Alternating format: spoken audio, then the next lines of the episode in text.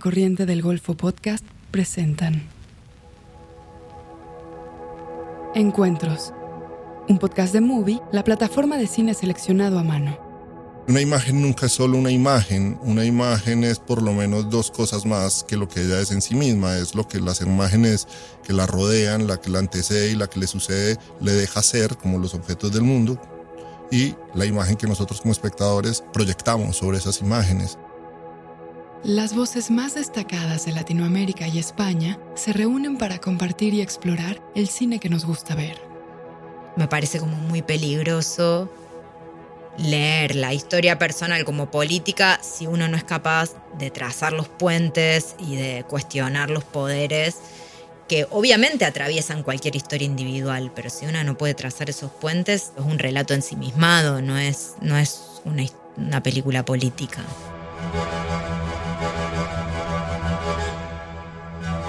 En este episodio se habla del cine de archivo como un medio para hablar del futuro. Agustina Comedia es una directora argentina reconocida internacionalmente por su ópera prima, El silencio es un cuerpo que cae, estrenada en el IFA, y Playback, ensayo de una despedida, premiado como mejor cortometraje en Mar del Plata y ganador del Teddy Award de la Berlinale.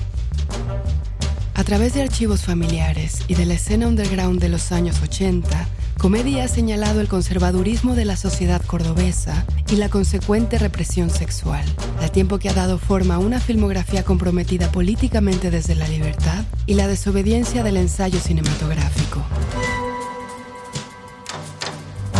Por otro lado, Jerónimo Ateortúa es un director, productor y crítico colombiano. Ha producido los largometrajes Pirotecnia, de Federico Tortúa, y Como el cielo después de llover, de Mercedes Gaviria, presentados en Rotterdam y Visión Dugil.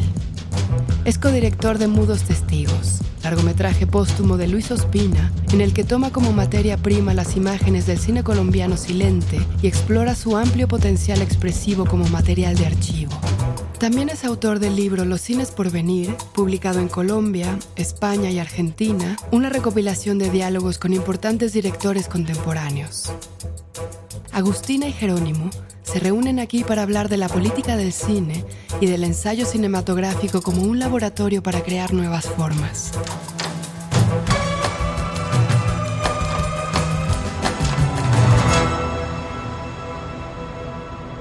Hola, Jero. ¿Cómo andas? Bien, bien. Bueno, hemos estado conversando durante el fin de semana, así que ya esto será parte de una conversación un poco más extensa que venimos teniendo.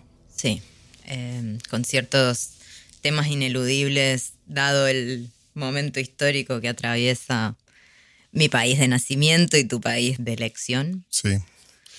Eh, ¿Cómo estuvo el día, el día después? Eh, fue mm, fatal. Me agarró un subidón eh, en el momento del recuento de votos, como mm, hay que sostener a los amigos, hay que organizarse, pensar, estudiar. Y al día siguiente abrí los ojos a la mañana y fue un golpe en el pecho. Tremendo. Pero bueno, nada, de a poco, de a poco nos acomodaremos. Hay un capítulo de esta serie de HBO High Maintenance donde hay una chica que se va a un hotel, creo que a tener una orgía y se desconecta del mundo el día de las elecciones de Trump y al otro día sale a la calle y es como el post-apocalipsis y todo el mundo está raro y ella no entiende por qué y todo el mundo se comporta extraño al final se da cuenta que está muy desconectada y que había sucedido lo que nadie quería aceptar que era inevitable.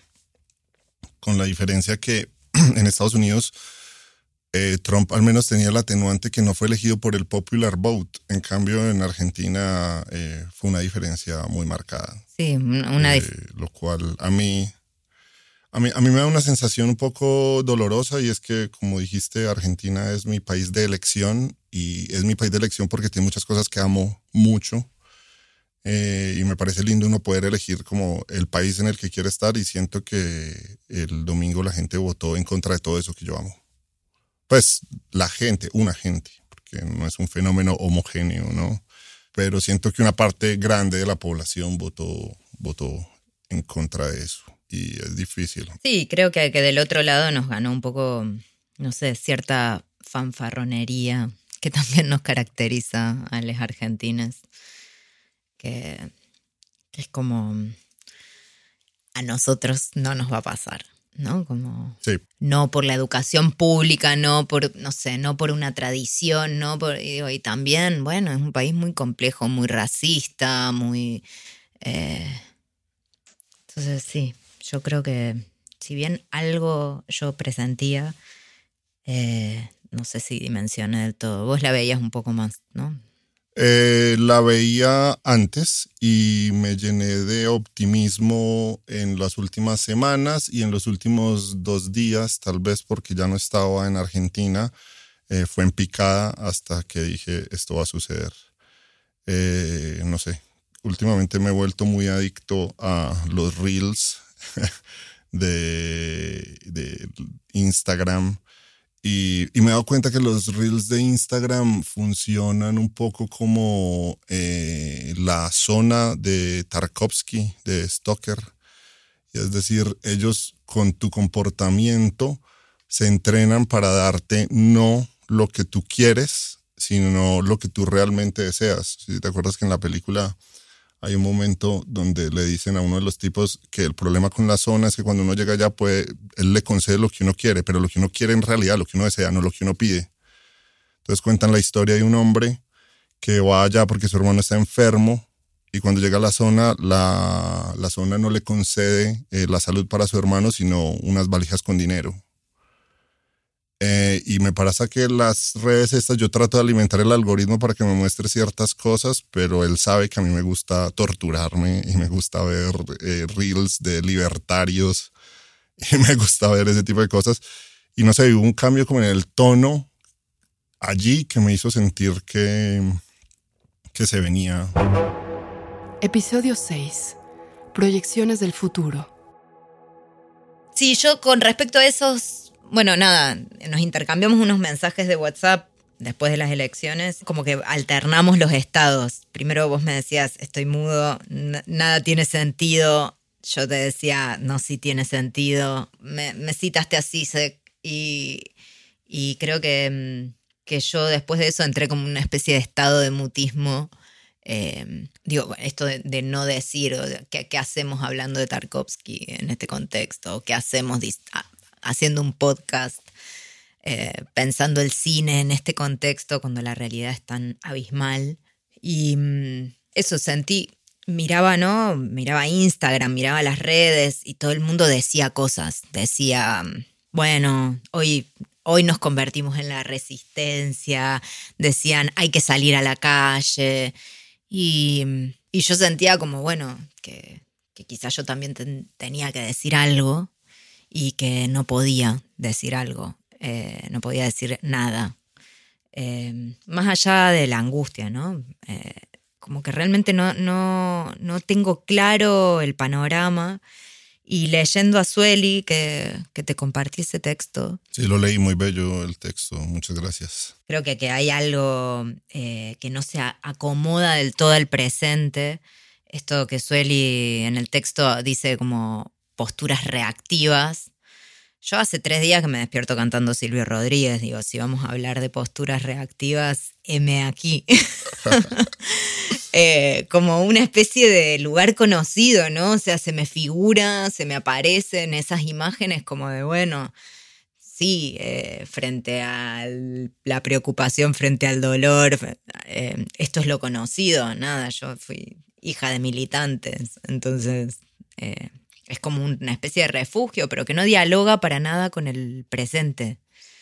¿no? Como ese mundo al que se le cantaba no, no es este mundo y eso hay que pensar. Yo sobre ese gesto que dices que te levantas escuchando a Silvio Rodríguez, eh, no sé, me empiezo a pensar un poco como en términos de pensamiento mágico, hacer relaciones absolutamente arbitrarias que tal vez nos lleven al cine porque nuestra labor acá es un poco hablar de eso o no, tenemos absoluta libertad pero pensaba en, en, en, en, los regresos al pasado que todos tenemos y que incluso eh, mi ley que acaba de llegar, que lo, te lo decía ayer, que el tipo es elegido como el cambio y sin embargo en el discurso viene y dice que quiere aplicar eh, fórmulas del siglo XIX.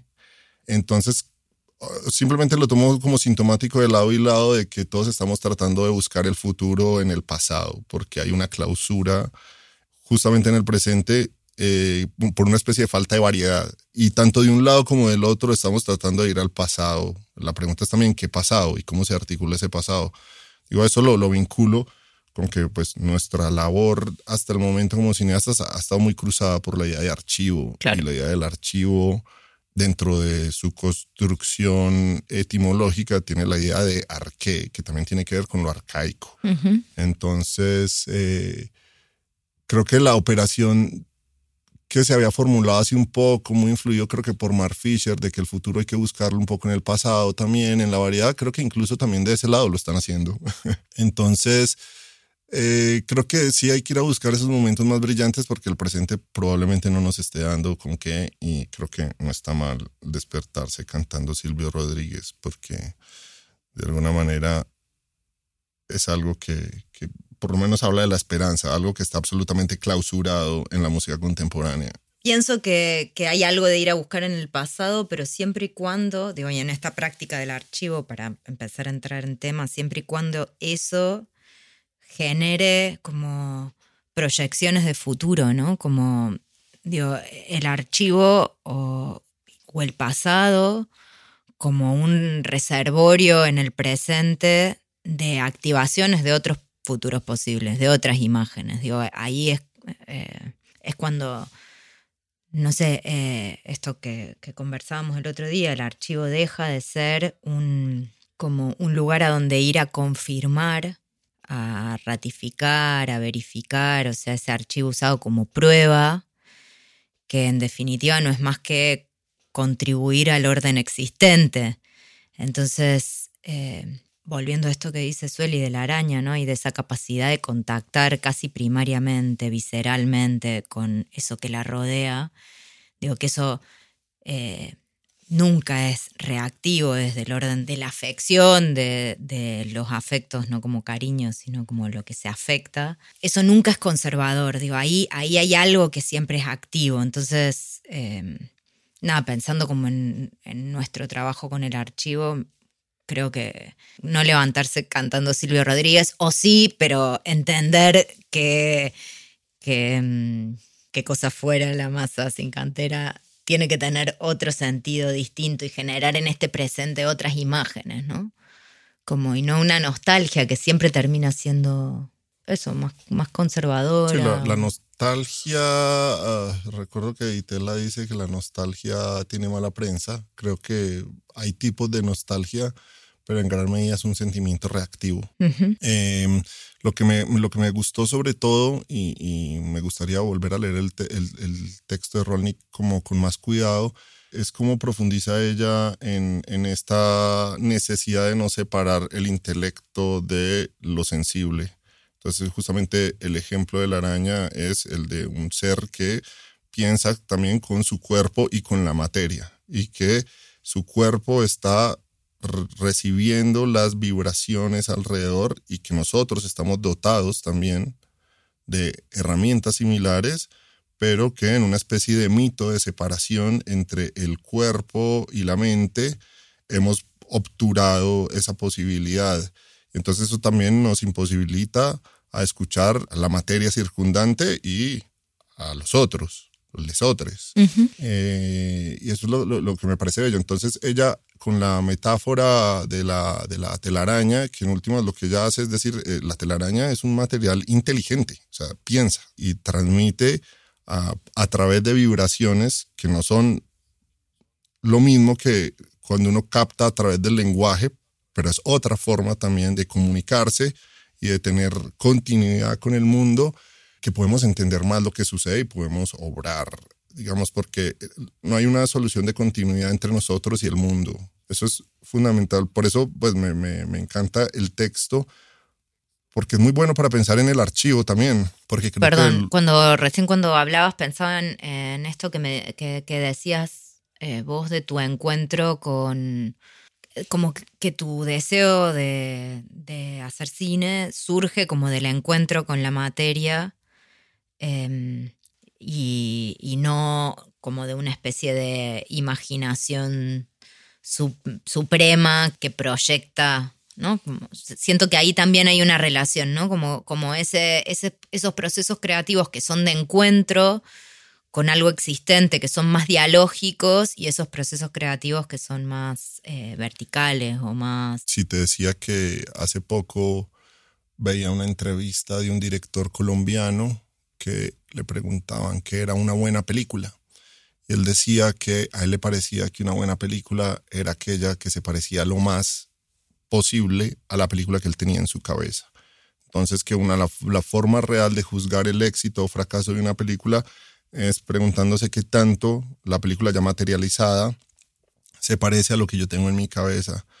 Y yo decía como, wow, eh, mi proceso o mi forma de relacionarme con el cine no puede ser más distinta porque no sé si para usar un vocablo español soy gilipollas o qué, pero yo no tengo una imagen tan, tan acabada en mi cabeza como para ir a buscarla. Y en todo caso, si la tuviera, me parecería empobrecedor tratar de materializar esa imagen que tengo en mi cabeza, porque se produjo en una especie de laboratorio, que es mi cabeza, y, y lo importante sería es más bien sacar ese objeto y que cuando toque la interfase de la realidad se modifique y pueda sentir esas vibraciones y creo que lo más lindo, que sería entonces un proceso dialéctico y pensar en una imaginación material, es que la imaginación, el resultado de la película sea mejor que esa imagen que yo tenía. ¿Por qué? Porque se encontró con otras cosas que están afuera y que están todo el tiempo hablándome.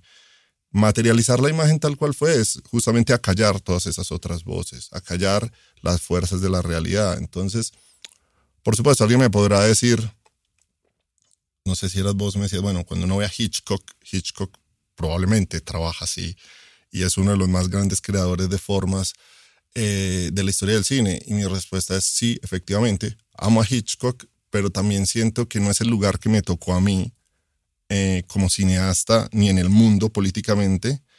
Eh, y la idea de yo querer ocupar el lugar de Hitchcock ya de movida me parece reactiva y de un deseo medio colonizado y me parece que nosotros desde otro lugar hacemos el cine de otro lugar que nos permite esta otra libertad, que es salir al encuentro y averiguar en el proceso qué carajos era lo que habíamos imaginado. Entonces un poco como el proceso de la imaginación es ex post Claro. Eh, como eso, eso que dicen en el psicoanálisis de uno no sabe el pasado que le espera, ¿no? Entonces uno se inventa eh, un poco que era lo que, lo que imaginaba. Eso me parece a mí eh, mucho más bello. Y creo que llego a esa conclusión sobre todo es en el trabajo con el archivo. Sin embargo, para, para pasarte a vos la pelota, porque esto es algo que te lo dije la vez pasada y me gustaría que quedara dicho acá, es que nosotros nos conocimos en un taller que tengo junto a mi hermano Federico y Mercedes Gaviria. Eh, y solemos tener eh, directoras y directores invitados eh, que admiramos, cuyo trabajo nos parece modélico, cuyo trabajo nos, nos inspira o nos parece pues que marca un camino. y ahí fue cuando yo te conocí. Ah, cada uno de nosotros trae a alguien, a vos te trajo Mercedes, eh, y vos dijiste algo ahí mientras yo estaba trabajando en Mudos Testigos y era que cuando estabas haciendo playback, para vos era importante eh, auscultar el archivo queer, pero también generar tus propias imágenes en diálogo con ese archivo, porque si uno va a interrogar el archivo queer eh, de una manera verdadera o fiel a la verdad, a la verdad queer, tendrá que incluir la fantasía. Y eso a mí me pareció bellísimo y me dio pie también para tratar de pensar en lo que yo estaba haciendo, que era hacer trabajos ficcionales con el archivo. Entonces ya de entrada eso pone en entredicho la idea de que el archivo en sí mismo es una verificación de algo, porque ya marca que al archivo siempre le falta algo, le falta una mirada, le falta un fantasma, le falta una articulación con otras imágenes, le falta la palabra, porque por sí solo no te va a hablar, pero, pero la forma de serle justo a cada archivo es distinta. Y, me pareció muy basado en esta idea. Después yo llegué a otra que me pareció muy bella porque se la robó un poco a Juan José Saer, que es la idea de que nosotros con el archivo estamos haciendo en realidad es una arqueología especulativa. porque nosotros somos cineastas, no somos eh, científicos. Eh, pero cuando se trabaja con el archivo, como bien pasa en tus películas, vas al lugar donde algo sucedió, en principio, al origen de algo. Pero la pregunta que nosotros hacemos ahí no es histórica ni tratar de definir en términos de verdad qué es lo que sucedió, sino también en términos de posibilidad. La, fantasía, la palabra misma en su etimología ya contiene el fantasma. O sea, fantasía viene de fantasma.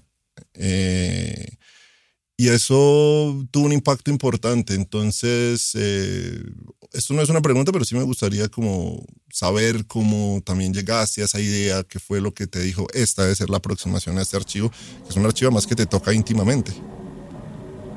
En el 96 los retrovirales llegaron a Buenos Aires, pero a Córdoba no, y la gallega no aguantó. Cuando se murió tenía 25 años. La impotencia fue tan grande y yo estaba tan, tan triste que a la Colo se le ocurrió que le inventáramos finales felices. Y eso hicimos durante años. Acabamos de escuchar un fragmento de playback de Agustina Comedi. El proceso de mis pelis tuvo mucho que ver con encontrar las reglas de los archivos con los que trabajaba. Em, como sus límites y sobre todo esto, y su fantasma, ¿no? O sea, todo eso que, esos archivos dejan afuera. Em, hay un texto de Saidilla Hartman, que creo que lo conversamos ahí en esa clase, que se llama Las dos Venus. Bueno, no para ahondar demasiado en ese texto, pero básicamente lo que hace es una fabulación crítica que me hace acordar a esto que decís de, la arqueología especulativa. ¿no? Es como en ese cruce entre ese archivo, que es un archivo, ella trabaja con archivos esclavistas, donde aparece la mención a una niña negra muerta en el barco, ¿no? como en el barco que transitaba a los esclavos. Y es simplemente una mención, ¿no? Como un, número ahí, un dato. Entonces, em, ella. Y, el nombre de otra niña, ¿no? Eso en el juicio, porque le hacen un juicio como que solo casi como testimonial al capitán del barco por la muerte de una de las niñas. Menciona a la otra niña en el juicio. Saidi ya hace como una primera aproximación a, a trabajar con, con ese archivo en el que ella empieza a especular en una ficción que em, esas dos niñas tenían un vínculo. Y, suelta ese trabajo, dice que no, nada, como que está vulnerando las propias reglas del archivo, ¿no? Porque, porque ficcionalizar, ahora, ahora voy a playback, pero como montar una ficción sobre un archivo no es traer un ovni al archivo, ¿no? O sea, no es como, bueno, yo invento lo que quiera, sino encontrar ese fuera de campo y esas condiciones y esas reglas de posibilidad donde uno puede dialogar con ese archivo, ¿no?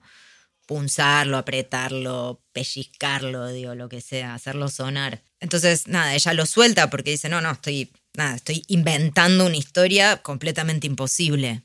Dice, porque si estas niñas hubieran sido amigas, se hubieran vinculado, que eso las humanizaba, ¿no? O sea, de repente ella construía una ficción sobre ese posible vínculo, entonces de repente las niñas tenían un nombre, tenían una subjetividad, tenían un deseo, tenían alguna alegría, tenían una conexión, ese vínculo las humanizaba, ¿no? O sea, el archivo esclavista es un archivo donde las personas son datos, eh, están despojadas de su humanidad. Entonces su, pregunta era como, bueno, ¿cómo devolverle la humanidad a estas nenas? Bueno, esto es una ficción imposible porque si estas niñas se vincularan, em, eh, nada, hubieran sido castigadas, ¿no? Eh, y hubiera quedado en el registro del archivo una marca de ese castigo.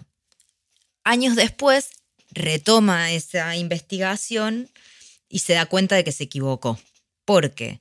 Ella podía construir una especulación, una ficción especulativa ahí, dado que el ojo del archivo, o sea, la mano, digamos, que escribe el archivo, le corresponde a ese mismo cuerpo del ojo que mira. Entonces, esas niñas se podrían haber vinculado y que no haya quedado un registro de eso cuando ese ojo no miraba, digamos, ese ojo del control no miraba. Para mí fue como muy esclarecedor. Yo llegué después de hacer playback a ese texto, pero fue muy rico porque, porque creo que habló de mi proceso. Ya no sé bien cómo fue exactamente que llegué a, a, entender. Bueno, sí, sí sé en realidad. Yo me juntaba con, con la Delpi, que fue, una, fue pareja de mi, de mi papá y de ahí viene el vínculo.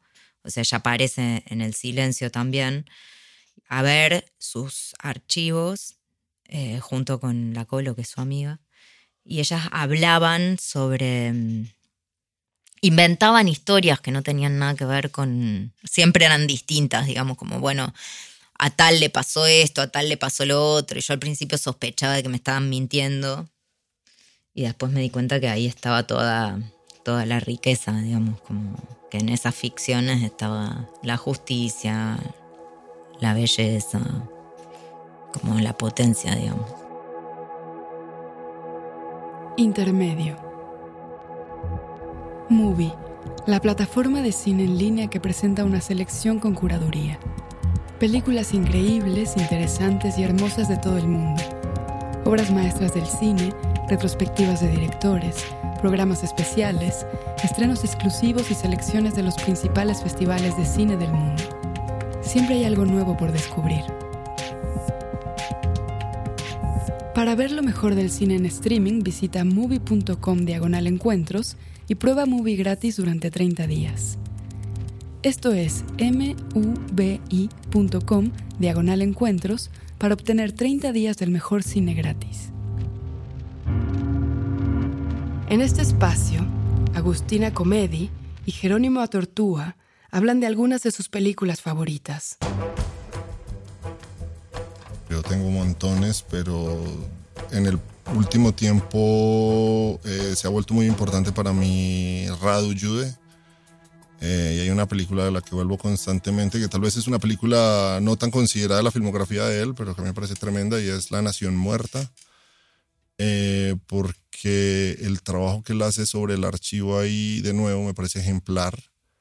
El tipo tomó unas fotografías que durante mucho tiempo se vieron se constituyeron en archivo de la nación, unas fotografías tomadas en la década del 30 por un fotógrafo rural en, en, Rumania, y esas imágenes después fueron encontradas y se consideraron como parte de la identidad nacional, porque esas imágenes como que representaban la pureza del ser rumano, cierta inocencia, cierta belleza, cierto patriotismo.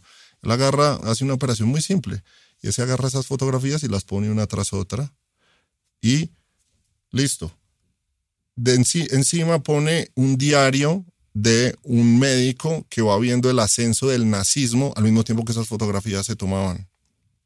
Y lo musicaliza con himnos fascistas que se hacían durante la época. Entonces, rara vez vi de forma tan acabado que una imagen se transformara de forma tan radical y se convirtiera en algo tan ominoso y siniestro con las operaciones más simples y más puras del montaje cinematográfico. Entonces, claramente, ahí en la operación de la disociación entre imagen y sonido, que la imagen cuente una cosa y el sonido cuenta otra, no es solo que cuenten otra cosa, sino que esa eh, disociación transforma los, los, las, imágenes. Entonces ya uno dice, claro, estos seres angelicales, estos seres rurales que son el depósito de todo el bien del mundo, también eran los que estaban eligiendo esto.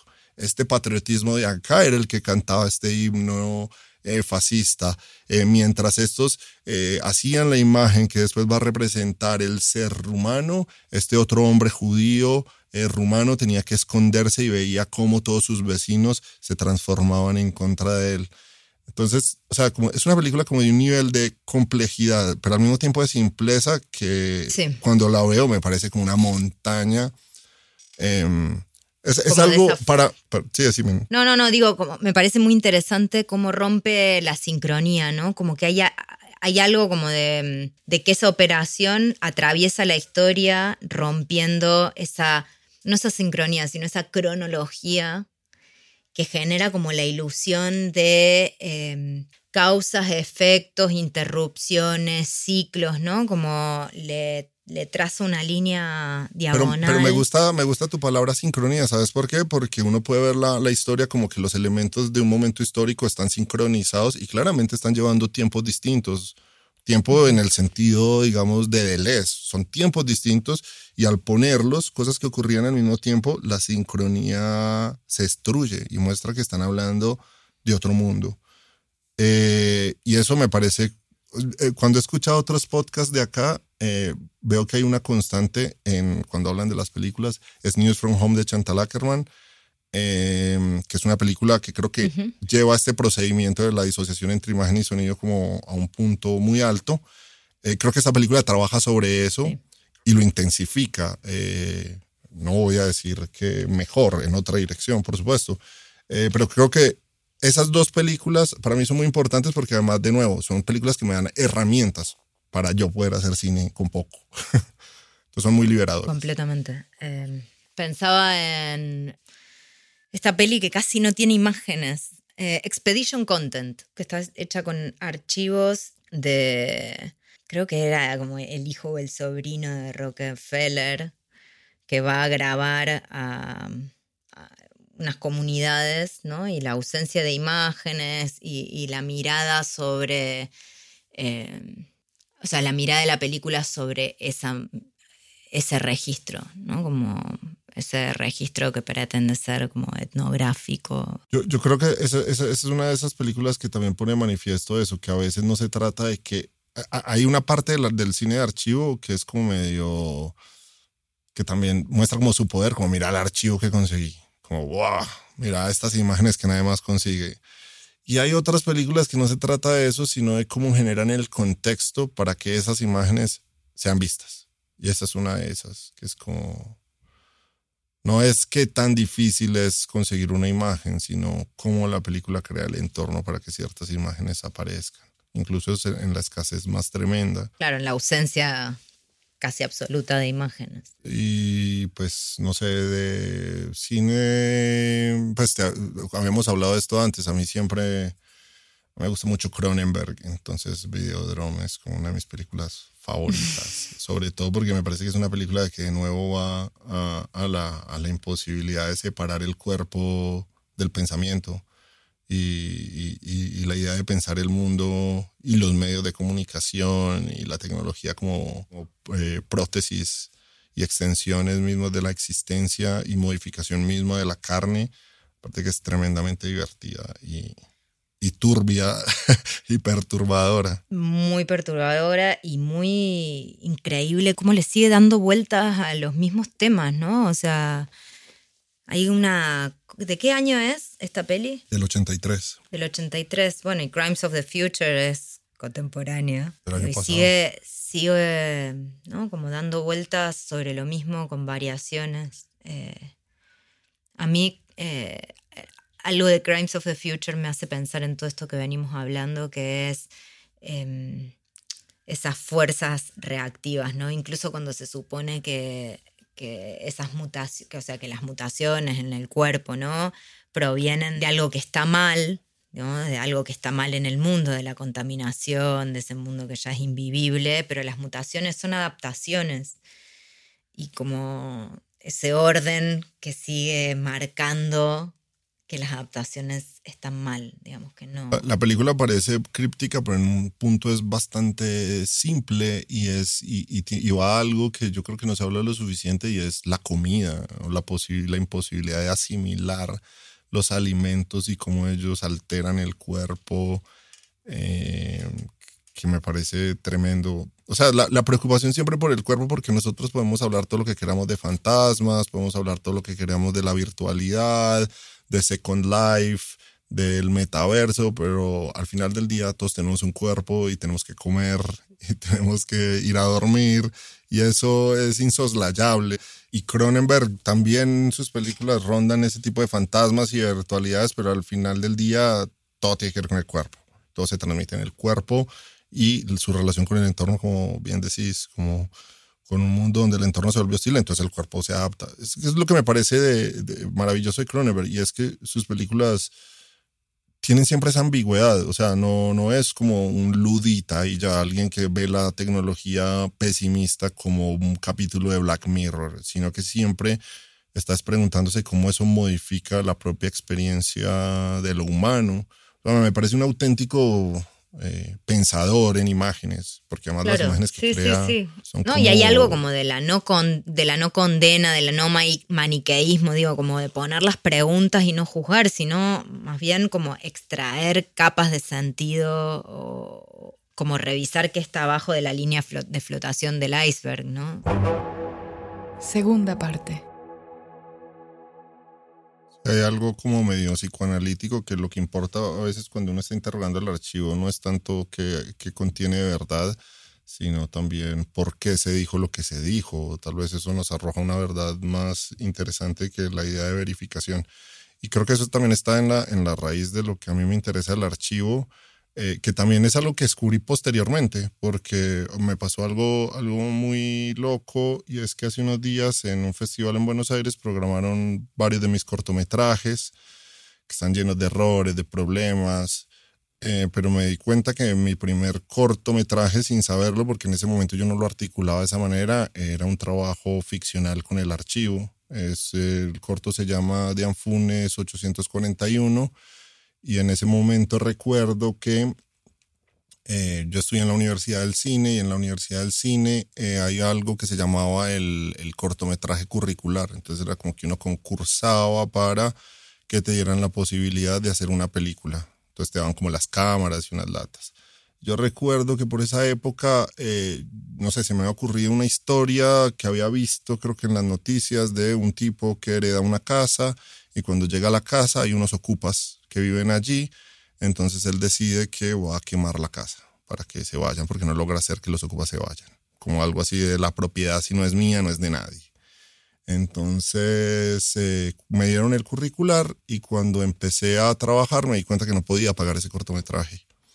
Y por alguna razón llegó a mí en las escrituras públicas de esa casa y las empecé a leer y en, en, el lenguaje jurídico más horrible que puede haber, que es el de, el de una escritura pública. ¿Podemos decir que sos abogado? sí, solo un abogado sentiría pasión por adaptar una escritura pública, por tratar de encontrar la dimensión poética de eso. Entonces, había algo del reto ahí de adaptar el texto menos poético posible, tal vez lo menos poético de que eso es un menú de un restaurante o incluso hasta más lo puede ser. Pero finalmente encontré que estaba lleno de riqueza y tomé una decisión y fue no hacer la película que había dicho, sino adaptar esas escrituras. Pero haciendo planos de la casa como si unos ocupas vivieran en la casa. Entonces renuncié a mi historia eh, y, ya ahí, ya en mi primer cortometraje, decidí renunciar a llevar a cabo la imagen que tenía en la cabeza porque encontré algo en el camino, pero me pareció que la única forma de hablar de esto de manera justa o verdadera era como superponiéndole fantasmas. Entonces hay unos fantasmas que eran reales que para el derecho en esa casa no vive nadie, pero en realidad vive alguien. Entonces los cuerpos reales que habitan esa casa son fantasmas para el derecho. Pero el derecho es el verdadero fantasma. y es que eso puede tener una sofisticación de pensamiento, pero en un punto como que también llegué a, eso, a esa labor, porque no tenía otra forma de hacer la otra película. No, no tenía el dinero. Porque no, las condiciones materiales, digamos, como valga la redundancia, condicionando el, el, proceso. Claro, pero claro, cuando, entonces cuando fui a ver ese cortometraje me, di cuenta como, claro, yo hice esto como en la pobreza más absoluta de recursos, queriendo filmar uno a uno, pero esto me dio lugar a otra cosa que de otra manera no habría podido llegar y me pareció como mucho mejor eh, el trabajo ahí entre la palabra, la imagen y el fantasma. Entonces ahí es cuando empezó a ver como que la figura del fantasma empieza a ser como muy importante siempre eh, porque una imagen nunca es solo una imagen, una imagen es por lo menos dos cosas más que lo que ella es en sí misma, es lo que las imágenes que la rodean, la que la antecede y la que le sucede le deja ser como los objetos del mundo y la imagen que nosotros como espectadores eh, proyectamos sobre esas imágenes. Entonces como que trabajar conscientemente eso eh, y ya incluso a esas otras imágenes que vamos a superponer por las imágenes, darles carne, como sucede en tu película, ya eso va a generar incluso otra imagen posterior porque el fantasma siempre va a estar rondando. Bueno, es algo, esa manera de vincularse con la materia es algo que Mudos Testigos para mí eh, ejerce, eh, sobre todo en el tercer acto, como de manera muy radical. A ver, hay algo que, a mí me parece bellísimo del trabajo con archivo y es que el trabajo con archivo lo hace a uno enfrentarse al problema del realismo en el cine de otra manera. Y es que el cine eh, se enfrenta a la idea de generar una impresión de realidad a partir de sus artilugios, pero hay, una, hay un realismo que olvida y es el realismo de la materia misma con la que uno está trabajando y que esa, y que esa materia misma eh, es más que ella en sí misma. Entonces, claro, yo, eh, Testigos empieza con cierto grado de literalidad, pasándose, pareciéndose un poco más a las películas de, de, de la época de la que provienen sus imágenes, pero en el tercer acto está hecho para tomar cierta conciencia sobre la materialidad misma de las imágenes y también cómo esas imágenes que incluso tenían un sentido muy distinto al que se les da en esa película, tienen ahí rondando esos espectros que no es otra cosa que la realidad. Porque estas películas que yo utilizo para, o que nosotros utilizamos para ser mudos testigos, en parte se hacen de espalda a la realidad, eh, en parte reflejan un mundo burgués, pero, pero están llenas de, son muy porosas y, y, y a la realidad cuando la, la, la intentas eh, despedir por la puerta se te mete por la ventana, sobre todo cuando vienes de estos países donde te está invadiendo por todos lados y la idea tuya que te vas a encerrar en tu mundo de sentimientos burgués eh, siempre va a colapsar. Entonces, el tercer acto, yo creo que toda la película existe en gran parte para que emerja ese, ese tercer acto, donde es lo que está, creo que más vivo, estas ideas sobre el trabajo con archivo y el devenir archivo de las imágenes. Eh, que eso es algo que está bueno hablarlo y es eh, pensar que estas imágenes de Calas o de tu viejo no eran archivos inicialmente y después se vuelven archivos. ¿Por qué se vuelven archivos para vos? ¿En qué momento? ¿Y qué es lo que los hace devenir archivo? Yo creo que mm, en este estallido de los sentidos, eh, todo podría ser considerado archivo creo que coincidimos en el hecho de que a eso hay que ponerle algún tipo de coto, porque si todo es archivo, nada lo es. Em, creo que se convierten en archivo. Tengo mis dudas igual, ahora, ahora las, las traigo a colación, pero mm, creo que se convierten en archivo en el momento en el que son miradas en clave de archivo. Em, pero hay algo que me llama la atención y es que son miradas en clave de archivo, o sea, que son miradas con un propósito distinto al propósito por el cual fueron filmadas, eh, ¿no? cuando yo decido hacer la película, digo, están, están miradas en esa clave eh, y eso es lo que entiendo que las constituye como archivo. Pero después hay, hay por un lado, eh, en el material de mi viejo una idea que, por momentos se vuelve más explícita que otras de un interlocutor, ¿no? Como, como que eso está siendo filmado para un espectador, un interlocutor, un espectador, eh, muy difuso, que no se entiende bien quién es, em, que creo que es una práctica un poco de los álbumes familiares, ¿no? Como, eh, bueno, para la posteridad, para, para mm, un alguien que va a mirar esto, pero que no es, no es específicamente nadie. Y eso sí a mí me, me genera como la, la sensación de que hay una voluntad de archivo ahí. Digo, y de la misma manera, Delpi Calas hacía sus shows em, y ellas, que eran muy pobres, muy pobres, eh, reservaban como una parte del dinero para que un, cameraman, un, sí, alguien viniera a filmarlas, ¿no? Como en la escasez había como una conciencia de que eso debía ser registrado. O sea, Calas, yo tengo material del 84 creo en adelante, pero es, hay, hay material anterior pero a Delpi le roban eh, los cassettes, le piden una recompensa por esos materiales y ella no tenía plata intentó gestionarla, intentó conseguirla y no, no sé, hay algo de ese apego y de cierta sistematicidad de los registros que me hace intuir como cierta voluntad de archivo. Más allá de que se confirma en la mirada, digamos. Que, pero, sabes que, está, está bueno que lo cuestiones porque yo me he preguntado si en realidad o sea, estamos metiendo todo en un saco de gatos, como decíamos, y es que todos los objetos del mundo son susceptibles de considerarse archivos, pero si la palabra va a significar algo, tiene que ser más restringido el sentido si de verdad nosotros estamos haciendo cine de archivo, porque yo a veces pienso que la operación fundamental no es el archivo, sino la reapropiación, la resignificación. Por ejemplo, cuando leo a, esta fotógrafa judía eh, Ariela Zulay, que tiene un trabajo súper político, ella no considera archivos, sino a lo que en realidad sirve para determinar lo que es posible decir en un momento histórico específico. Es decir, algo que está vinculado al poder. Y entonces todo lo demás es o contraarchivo o algo que no hace parte del universo de lo decible y por lo tanto está ejerciendo un papel contrahegemónico, pero no es considerado archivo porque el archivo es como una especie de regla para ella. Entonces ella utiliza un, concepto muy, muy eh, restringido de archivo. A veces siento que los cineastas nos movemos con un eh, concepto bastante laxo amplio.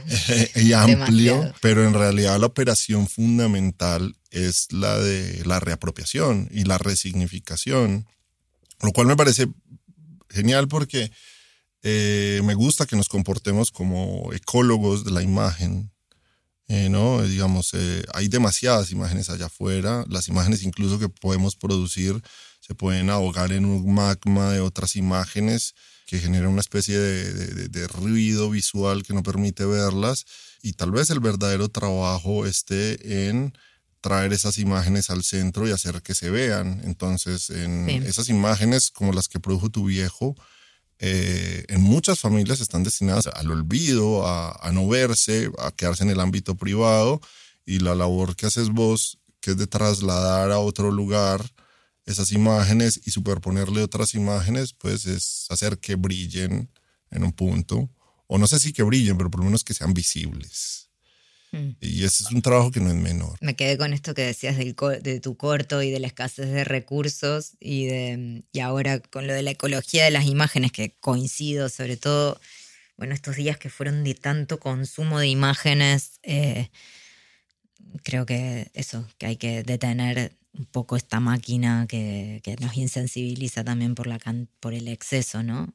Sin convertirme en una...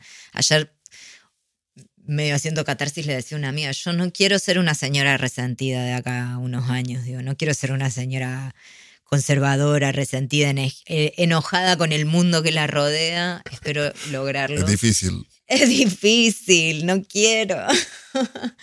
Eh, pero, mm, pero veía, repasaba eh, cartas a Jane y me impactó eso, como mm, la cantidad de capas de sentido y la economía de los recursos. Eh, nada, una foto o un par de imágenes, pero todo versa sobre una foto y la voz en off, ¿no? Como tan vapuleada en, digo, como en el cine de autor y, ¿no? Como, como ese recurso em, demasiado económico, demasiado explícito, demasiado eh, fácil, si se quiere, y mm, esa pieza que para mí demuestra todo lo contrario, digo, como pirotecnia, que, es eh, la película que co-guionaste con tu hermano, que también la vi este fin de semana y me pareció increíble. Digo, como, no sé, cómo esa es una regla como que te ponen en otra parte, ¿no? Eh, digo, esto que decías, no soy Hitchcock, bueno, sí, mis condiciones de producción son otras, y eso que se lee como como el procedimiento fácil, digo, no sé, fácil o, plano cuando no está bien hecho, pero hay miles de casos que prueban lo contrario. Yo quiero mucho Pirotecnia, que la dirige mi hermano y, y, yo le di una mano con el guion, porque creo que fue la película que sentó las bases de lo que nosotros hacemos en, en Invasión Cine. Y ahí fue cuando yo tomé conciencia de, ah, nosotros no solo estamos trabajando con archivos, si es que los podemos llamar archivos ahora que estamos cuestionando todo, como una forma de eh, recontar nuestra tradición, que siempre se ha considerado muy exigua, y una forma de enriquecer su propia tradición es volviéndola a narrar, sino que además hay una escena que es enteramente invención de Federico, que me pareció genial. Eh, y es que aparecen unas mujeres que están cargando unas fotos de unos chicos vestidos de militares. Y entonces él dice, las deja en silencio durante un rato. Entonces, claro, a mí yo caí redondo. Yo enseguida dije, claro, estas son madres que han perdido a sus hijos en la guerra eh, y que están reclamando por ellos. Y mi hermano enseguida dice, bueno, por ejemplo, si yo no dijera nada, todo el mundo asumiría que esta imagen es de unas madres que están protestando por eh, la muerte de sus hijos eh, en, el campo de batalla, en medio del conflicto armado. Entonces, eso, eso como que hizo un clic fundamental y eso me pareció como un momento clave de la película porque es lo que va a resquebrajar esa idea o, o a tirar abajo la idea de que el archivo es un lugar en el que uno va a buscar la verdad. Y que el archivo, eh, que es una palabra muy vinculada al lenguaje jurídico, eh, está ligada a la idea de verificación de algo. Porque en una operación tan simple como esa, vemos cómo las emociones nos eh, manipulan enseguida. Y esa es otra cosa que al mismo tiempo ese gesto me hizo pensar, y es que yo muchas veces escucho a gente decir, que no está bueno intelectualizar mucho porque la verdad está en los sentimientos, como si los sentimientos no fuesen también una invención, como si los sentimientos no aceptaran también mediación, como si las emociones no fueran gran parte del esquema de manipulación.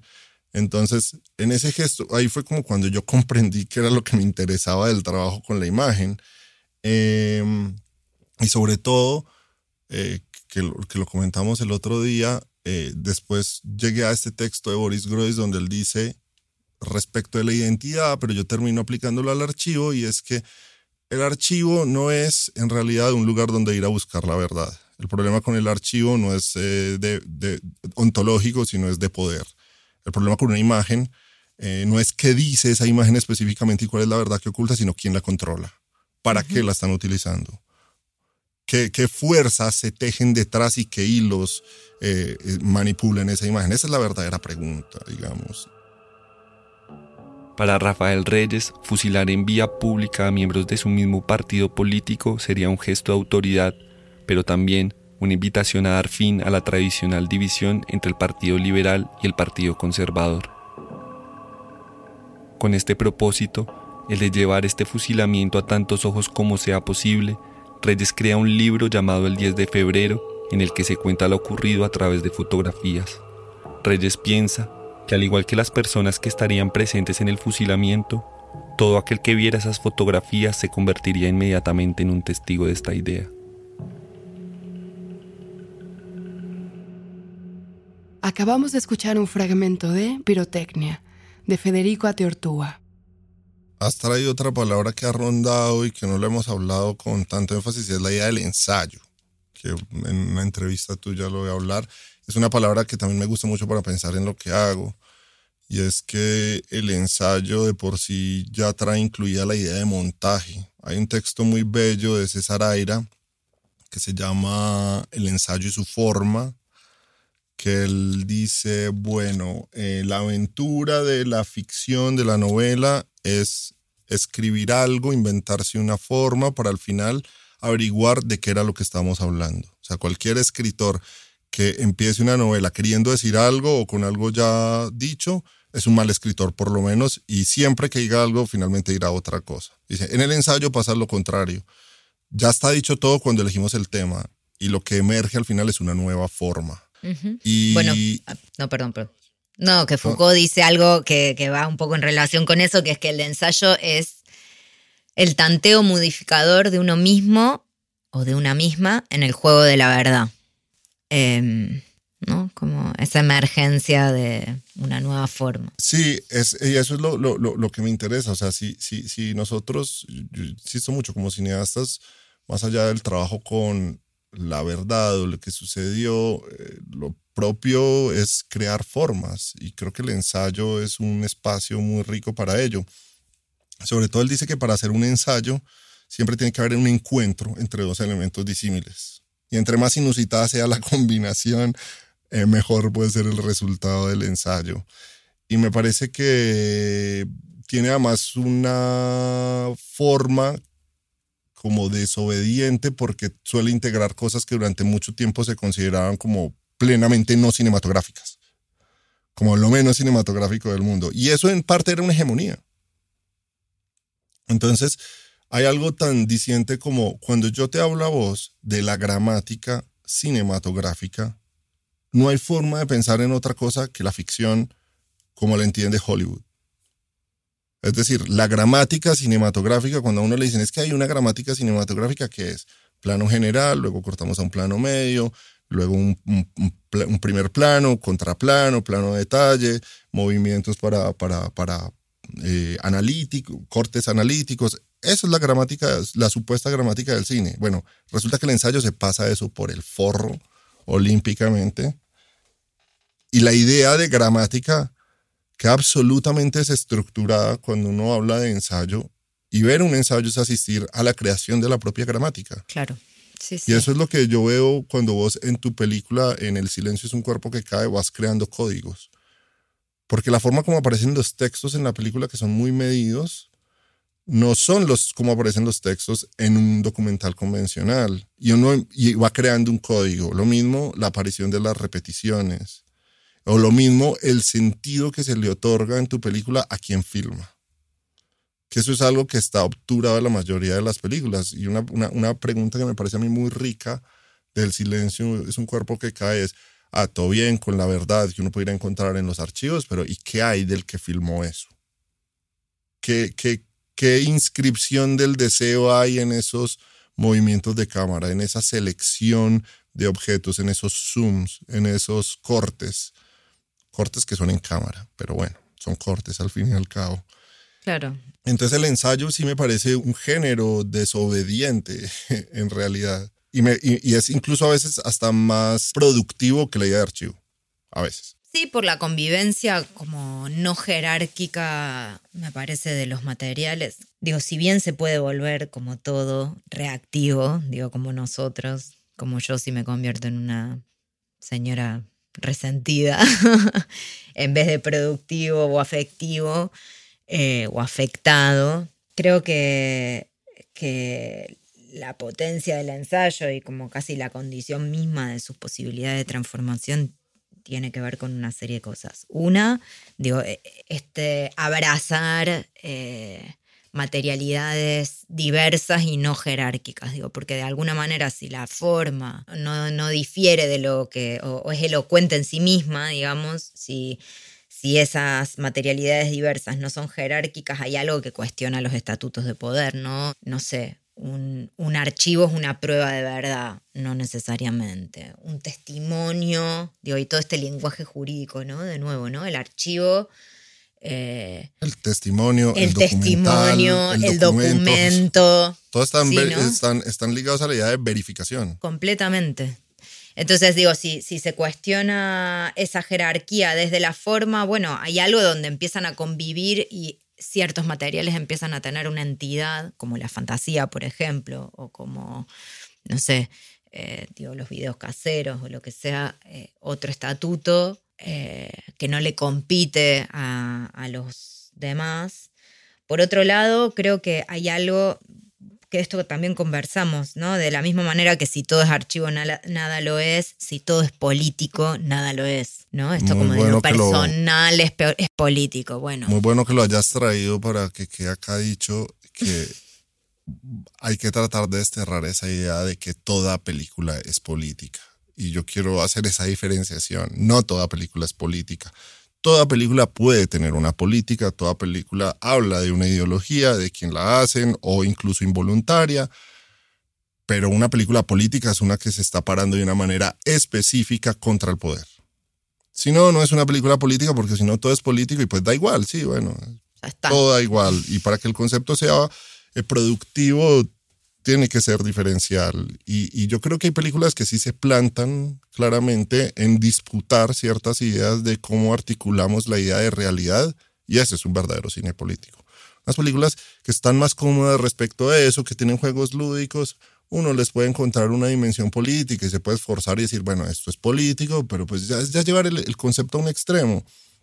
Y todo en el mundo, y siento yo que hay que convivir con eso, es el tipo de, es, es, de el tipo de pregunta eh, que dice que cuántos granos de arena hacen un montoncito, ¿no? Entonces es como hay un grado de indefinición allí en el que si me paso un par de granos ya es un montoncito, si no, solo son unos cuantos granos reunidos, pero no hay un número que podamos definir. Eh, y hay que convivir con eso cuando uno dice, bueno, no toda película es política. Si nos ponemos a ponerle eh, lupa a todas las películas, bueno, aparece esto.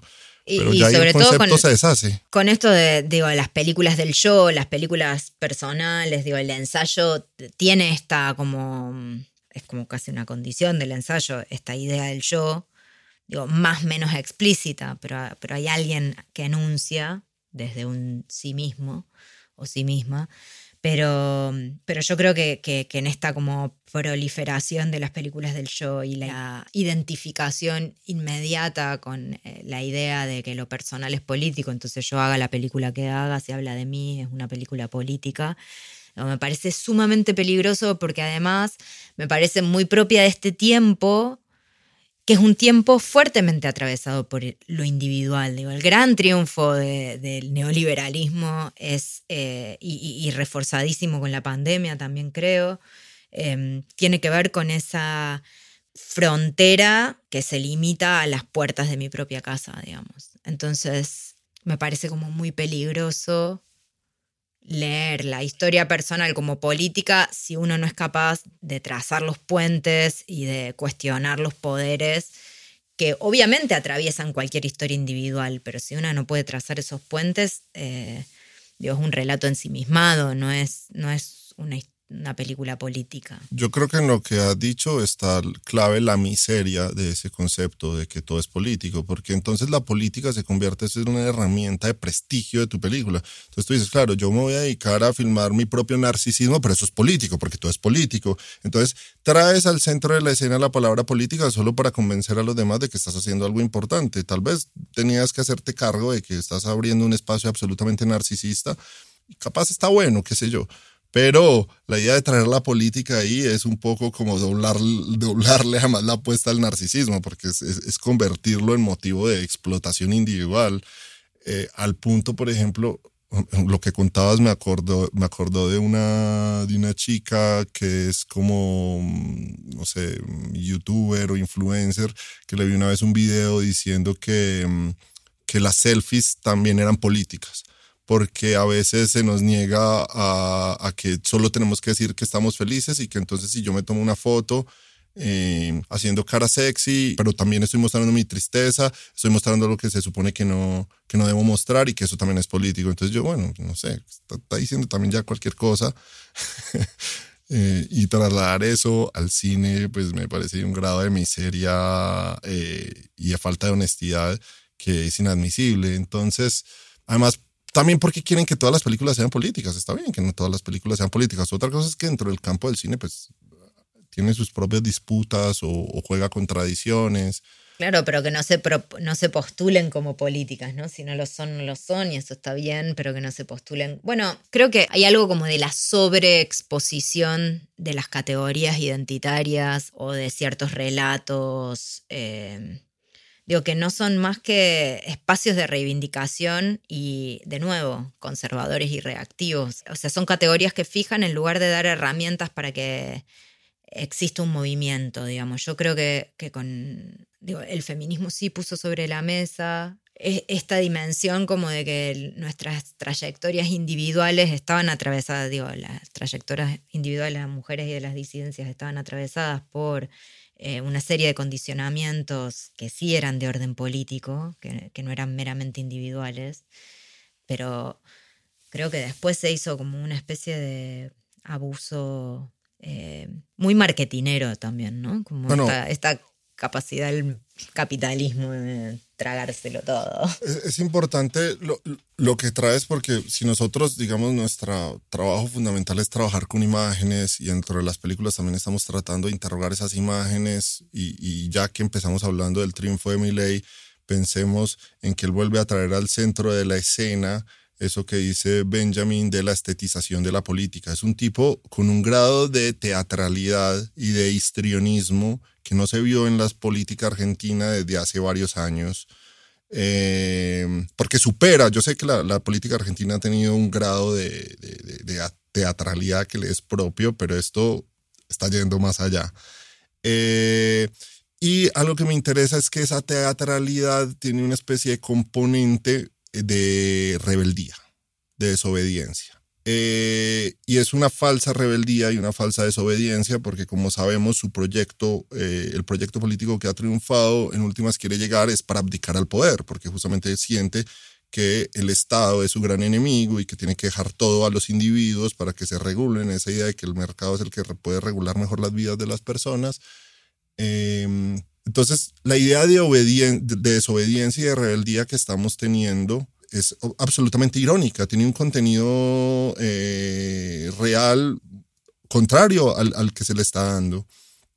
Y me parecería que sería bueno también preguntarnos por cómo ciertos productos culturales y ciertas eh, películas o la música está coadyuvando a ese, a ese nuevo clima porque nosotros no somos eh, fugitivos de nuestro tiempo y, creo que hay unas obras allá afuera que pretenden no serlo, pero que tienen que ser sintomáticas de lo que está sucediendo. Entonces uno tendría que preguntarse cómo a este mundo de los Bolsonaro, de los Trump, de los eh, Álvaro Uribes, de los eh, Milley, corresponde ciertas cosas que ocupan un lugar central y el manoseo tan fuerte que ha tenido las agendas del feminismo, la agenda queer y palabras como rebeldía y desobediencia.